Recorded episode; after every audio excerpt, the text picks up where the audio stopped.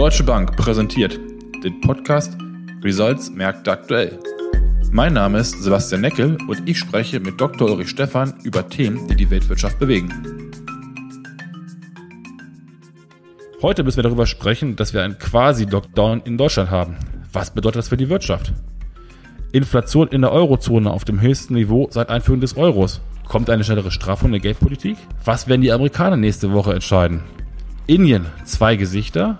Und was bedeuten mögliche Zinsschritte der großen Zentralbanken für die Schwellenländer? Ja, Uli, wir befinden uns mitten in der Vorweihnachtszeit. Ähm, in Deutschland gibt es seit letzte Woche einen quasi Lockdown, würde ich mal sagen. Einzelhandel, Restaurants, Kultureinrichtungen 2G, 2G plus. Wie groß ist der Einfluss auf das wirtschaftliche Wachstum in Deutschland von den, neuen, von den neuen Maßnahmen? Zum einen würde mich das interessieren und zum anderen, sind wir momentan vergleichbar mit der Situation im letzten Winter? Ja, was die Fallzahlen angeht, äh, sind wir ja sogar noch über dem letzten Winter. Wir haben natürlich heute deutlich mehr äh, Geimpfte, äh, Erstgeimpfte, Zweitgeimpfte und auch schon Geboosterte. Wir können nur hoffen, dass das weitergeht, aber die Zahlen sind natürlich deutlich hoch und darauf hat ja dann auch die Politik reagiert. Das hat äh, zur Folge, dass wir äh, wahrscheinlich ein sehr schwaches Winterhalbjahr sehen werden. Schon im dritten Quartal war die industrielle Produktion relativ mau. Ähm, das Wachstum ist vor allen Dingen gehalten worden durch den privaten Konsum. Wenn der jetzt genauso wie die Dienstleistungen durch Maßnahmen äh, die politischer Art motiviert sein können, aber auch natürlich von den Menschen selbst kommen, weil sie einfach Abstand halten, vorsichtiger sind, äh, zurückgehen, dann äh, dürften wir eben ein doch schwaches Halbjahr vor uns haben. In Deutschland heißt das im ersten Quartal und im vierten Quartal ähm, wahrscheinlich um die Null herum und wenn es ja schlimmer kommen sollte mit Omikron, dann möglicherweise sogar im negativen Bereich. Jetzt so ein bisschen der, der Blick in die Glaskugel, aber mich würde interessieren, du hast angesprochen, Lieferengpässe, Industrieproduktion, schwierig. Jetzt der Best Case. Ähm, äh, Corona wird quasi besiegt, es wird wieder alles aufgemacht. Wie lange dauert es aus deiner Sicht, bis die ja, Lieferwege wieder eingehalten werden können? Ja, ich glaube schon, dass das nicht äh, ganz ad hoc gehen wird. Ähm, ich glaube, dass wir Probleme sehen werden bei den Lieferketten durch die Null-Covid-Strategie in Asien. Äh, die Chinesen wollen ja noch die Olympischen Spiele im Februar ausrichten und haben dort eben äh, auch Null-Covid versprochen. Ähm, insofern dürfte sich eine Erholung sicherlich bis in den Sommer hinein und, und über das ganze Jahr ziehen. Ich denke, dass wir im zweiten Quartal hier mit, äh, mit deutlichen Besserungen werden rechnen können, aber äh, insgesamt wird das natürlich ein Prozess sein, der sich dann über das ganze Jahr erstreckt. Ja, leider können wir beide dieses Jahr wieder kein Silvesterfeuerwerke feiern oder beziehungsweise abbrennen. Ein ganz anderes Feuerwerk wird unter der Eurozone abgebrannt. Die Verbraucherpreise klettern auf historische Höchstkurse. 4,9 Prozent, ähm, das ist der höchste Wert seit Einführung des Euro. Die Kernrate, aus meiner Sicht die doch wichtigere Rate, liegt mittlerweile bei 2,6 Prozent. 2 Prozent ist ja so ein bisschen die, das Limit, das obere Limit der, der EZB, auch wenn es teilweise ein bisschen aufgeweicht wurde. Wird der Anstieg der Kernrate aus seiner Sicht dazu führen, dass die EZB ihre geldpolitische Straffung eventuell beschleunigen könnte? Ich glaube, dass das nicht äh, der Fall sein wird. Ich glaube, dass die Europäische Zentralbank am 16.12. nochmal eher äh, flexibel und vorsichtig agieren wird vor dem Hintergrund, dass wir eben Omikron haben und damit natürlich die Unsicherheiten auch äh, bezüglich der wirtschaftlichen Entwicklung äh, zugenommen haben. Äh, nichtsdestotrotz hatte die Notenbank äh, immer wieder erwähnt, dass man das pandemische äh, Kaufprogramm, das PEPP, e dann im März äh, des nächsten Jahres einstellen möchte. Das glaube ich auch äh, wird dann so geschehen. Das APP-Programm, also das normale Kaufprogramm, wird man möglicherweise ein wenig aufstocken, aber unterm Strich sollte die Europäische Zentralbank im nächsten Jahr deutlich weniger Anleihen kaufen. Und ähm, ihre Projektionen, äh, die werden beim 16.12. auch nochmal neu äh, veröffentlicht werden. Wahrscheinlich werden sie etwas höher sein, als sie im Moment sind. Denn im Moment glaubt die EZB, dass die Inflation im nächsten Jahr 1,7 und 2023 nur 1,5 Prozent hoch sein wird. Also ich glaube schon, dass sie die etwas hochnehmen wird. Aber sie wird eben immer noch um die zwei Prozent liegen und damit sieht die Europäische Zentralbank nach wie vor keinen großen Druck. Frau Lagarde hatte das auch in verschiedenen Interviews äh, nochmal gesagt. Auch Frau Schnabel hat darauf hingewiesen. Äh, und deswegen sieht die Europäische Zentralbank im Moment keinen großen Druck, äh, hier äh, zu reagieren, zumal die Inflation ja im nächsten Jahr allein schon aus Basiseffekten zunächst mal wieder runtergehen wird. Ja, reagieren könnte eventuell die FED, der FED-Präsident ähm, Jerome Powell hat angekündigt, dass die FED im Rahmen ihres Dezember-Meetings nächste Woche eventuell auch in Erwägung ziehen könnte, einer schnellen Rückführung der Anleihenkäufe. Was ist deine Erwartungshaltung an die FED-Setzung nächste Woche, vor allem vor dem Hintergrund, dass doch die Arbeitsmarktzahlen letzte Woche doch leicht schlechter gewesen sind, als es erwartet wurde. Ja, das ist natürlich eine Kernaufgabe sogar der amerikanischen Notenbank, ja im Gegensatz zur europäischen, auch auf den Arbeitsmarkt zu gucken.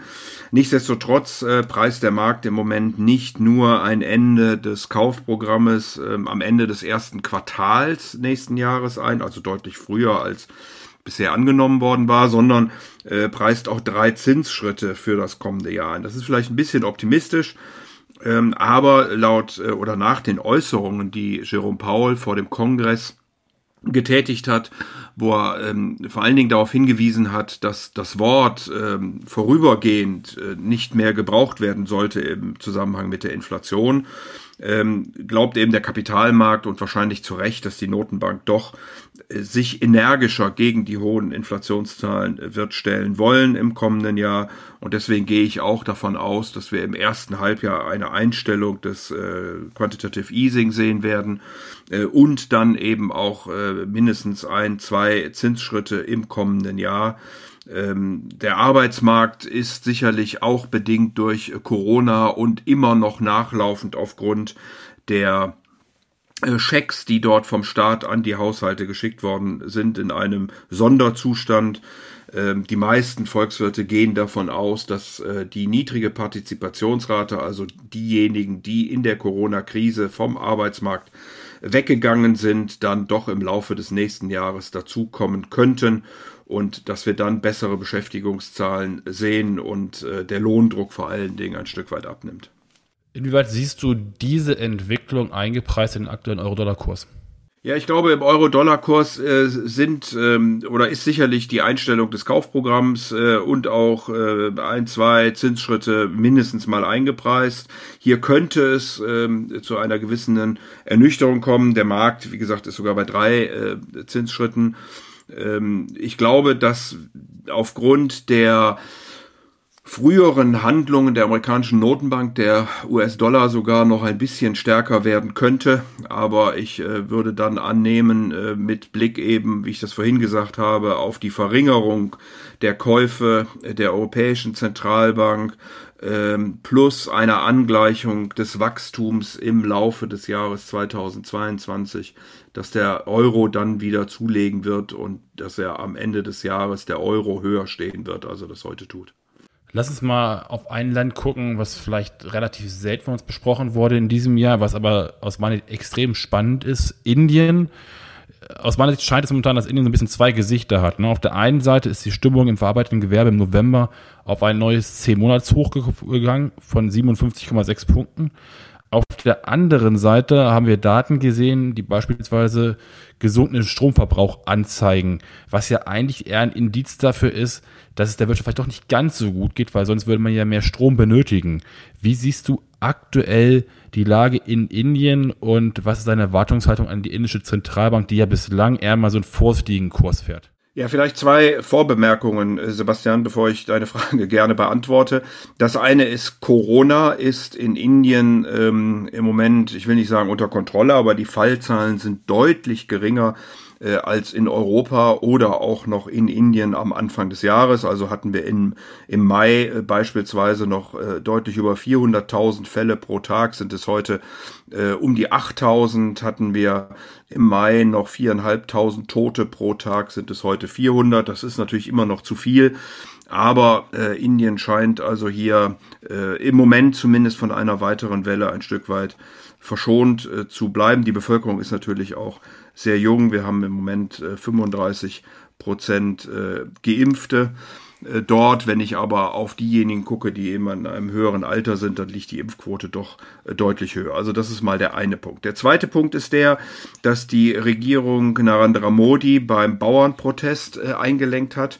Man wollte Gesetze oder man hatte eigentlich Gesetze verabschiedet, die dann vom obersten Gericht ausgesetzt worden waren. Da ging es darum, dass vor allen Dingen die, die Bauern, auch die kleineren Bauern, ihre Preise selbst verhandeln konnten. Die haben dann protestiert, weil sie gar keine Marktmacht gegen die großen Abnehmer hätten. Äh, und insofern äh, hat die Regierung jetzt hier eingelenkt und diese Gesetze auch äh, zurückgenommen. Das ist aber noch kein Ende der Proteste, sondern die gehen weiter. Äh, und die Forderungen sind eben äh, oder stehen nach wie vor im Raum, hier äh, landwirtschaftliche Produkte zu subventionieren, so dass den Bauern ein besseres Einkommen zur Verfügung steht. Man muss dazu wissen, dass die Landwirtschaft in Indien so etwa zwischen 15 und 20 Prozent des Bruttoinlandsprodukts ausmacht. Das hängt immer ein bisschen von Monsun und ähnlichen Dingen ab. Aber über 50 Prozent der Beschäftigten in der Landwirtschaft arbeiten. Und damit ist das natürlich ein Sektor, der gerade auch in Wahlen äh, eine große Rolle spielt. Und im nächsten Jahr sind ja einige Regionalwahlen in Indien. Vor diesem Hintergrund äh, sieht man ein Wachstum, was ähm, eigentlich ganz, ganz ordentlich ist. Äh, wir haben den tiefen Einbruch gehabt im zweiten Quartal 2020. Da ging es fast 25 Prozent nach unten in, in einem Quartal äh, gewaltig. Auch im dritten äh, Quartal waren es nochmal knapp zehn Prozent. Also das war schon ein richtiger Einschlag, den es da gegeben hat. Ähm, die Erholung ist dann langsam äh, erst erfolgt über den Winter 2020-21. Wir haben dann im zweiten Quartal plus 20 Prozent gehabt, im dritten äh, Quartal wieder plus 8 Prozent. Ähm, das sollte sich äh, weiter normalisieren, hier die äh, Wachstumszahlen, also hohes nominales Wachstum, ähm, äh, eben real plus Inflation. Und insofern dürfte auch die Notenbank nochmal reagieren. Wir erwarten hier ähm, einen weiteren Zinsschritt innerhalb der nächsten sechs Monate von 4 auf 4,25 Prozent. Ja, ich würde ganz gerne, Uli, mit dir zu guter Letzt nochmal über Zinspolitik sprechen und deren Auswirkungen. Du hattest das vorhin angesprochen, mögliche Zinsschritte in den USA, auch wenn wir in Europa noch nicht so weit sind. Aber historisch gesehen laufen wir den USA ja, was dieses Thema angeht, immer so ein bisschen hinterher. Ähm, jetzt gab es das vor rund acht Jahren auch schon mal und rausgekommen ist das sogenannte Taper Tantrum. Das ist also, heißt also, ähm, Währung, Schwellenlandwährungen sind massiv in Abwärtsdruck geraten aufgrund der steigenden Zinssätze in den USA. Siehst du diese Gefahr aktuell auch wieder?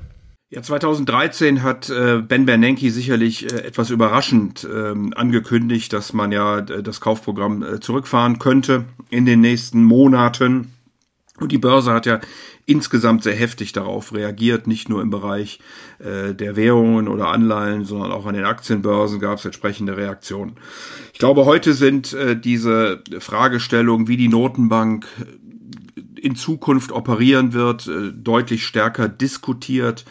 Die Notenbanken haben äh, es sehr gut vorbereitet. Äh, also man redet ja schon seit Monaten darüber, äh, dass und wann denn dann die Kaufprogramme zurückgefahren werden. Äh, und äh, wie gesagt, die Verschiebungen, auch die wir gerade angesprochen haben, nach Jerome Pauls Diskussion vor dem äh, Kongress, äh, das ist dann eine von, von zwei, drei Monaten, aber keine grundsätzliche Frage. Also insofern wird es weniger überraschen. Das ist der eine Punkt. Der zweite Punkt ist der, ähm, dass die Emerging Markets zumindest in der Breite heute fundamental deutlich besser aufgestellt sind. Die Inflationsraten sind nicht mehr äh, so hoch. Ähm, das Wachstum grundsätzlich äh, ist auch in Ordnung, ist natürlich betroffen äh, von äh, Corona, aber in der Breite äh, sollte es äh, dort keine großen Verwerfungen geben. Jetzt muss man ein Stück weit aufpassen. Wir hatten damals vor allen Dingen die sogenannten äh, Fragile, also die fragilen fünf Länder. Das waren damals 2013 Indien, Indonesien, die Türkei, Südafrika und Brasilien, deren Währungen ach, zwischen 25 und 40 Prozent äh, gegenüber dem US-Dollar abgewertet haben. Wie gesagt, das würde ich in dieser Größenordnung äh, in diesem Jahr nicht erwarten, weil die Situation eine andere ist, äh, weil man besser vorbereitet ist, weil einige Währungen auch schon abgewertet haben. Aber, und jetzt kommt ein, ein sehr entscheidendes Aber, es gibt natürlich ein paar Länder, die ähm, Themen haben. Ähm, und wenn man auf solche Währungskonstellationen guckt, muss man eben insbesondere auf die Leistungsbilanz gucken, auf das Kreditwachstum, auf die Inflation, auf die Währungsreserven, aber auch die Staatsschulden äh, im Ausland. Und ähm, wenn ich mir das angucke insgesamt, dann gibt es schon ein paar Kandidaten, bei denen man also äh, vorsichtig sein sollte, wenn die amerikanische Notenbank hier die Zinsen anhebt. Äh, bei Leistungsbilanz ist das Kenia, Rumänien, äh, Nigeria auf der Seite des Kreditwachstums sicherlich auch wieder Nigeria mit dabei, aber auch die Türkei, äh, Argentinien, bei der Inflation natürlich Argentinien, die Türkei, aber auch wieder Nigeria. Ähm, bei den Staatsschulden äh, kommen dann äh, solche Länder wie ähm, Indonesien äh, mit dazu, äh, aber auch Rumänien, Argentinien, die Türkei, Südafrika. Äh, Währungsreserven, wieder die Türkei, Argentinien, Südafrika, Rumänien. Also man sieht, hier gibt es schon so ein paar Kandidaten, die mehrere dieser äh, Komponenten erfüllen und die dann äh, sicherlich äh, in Mitleidenschaft gezogen werden könnten. Ähm, manch ein Analyst nennt die ganz nett die Tukans, also die Türkei, die Ukraine, Chile, Kenia, Argentinien, Nigeria und Südafrika, dass die äh, die Kandidaten sind, die hier Probleme kriegen könnten. Andere zählen dann auch noch Ägypten, Sri Lanka, Brasilien und so weiter und so fort mit dazu. Ja, Uli, vielen Dank. Ich glaube, ähm, du hast jetzt ganz viele Länder eben angesprochen im Emerging Markets Bereich, äh, achten wahrscheinlich auch ganz groß, was ähm, bei der nächsten FED-Sitzung am 15.12. Äh, passieren wird, ähm, weil das sicherlich so, wie du es beschrieben hast, auch die andere Auswirkung haben könnte. Bis dahin sage ich erstmal vielen Dank, Uli, vielen Dank fürs heutige Zuhören und bleiben Sie alle gesund.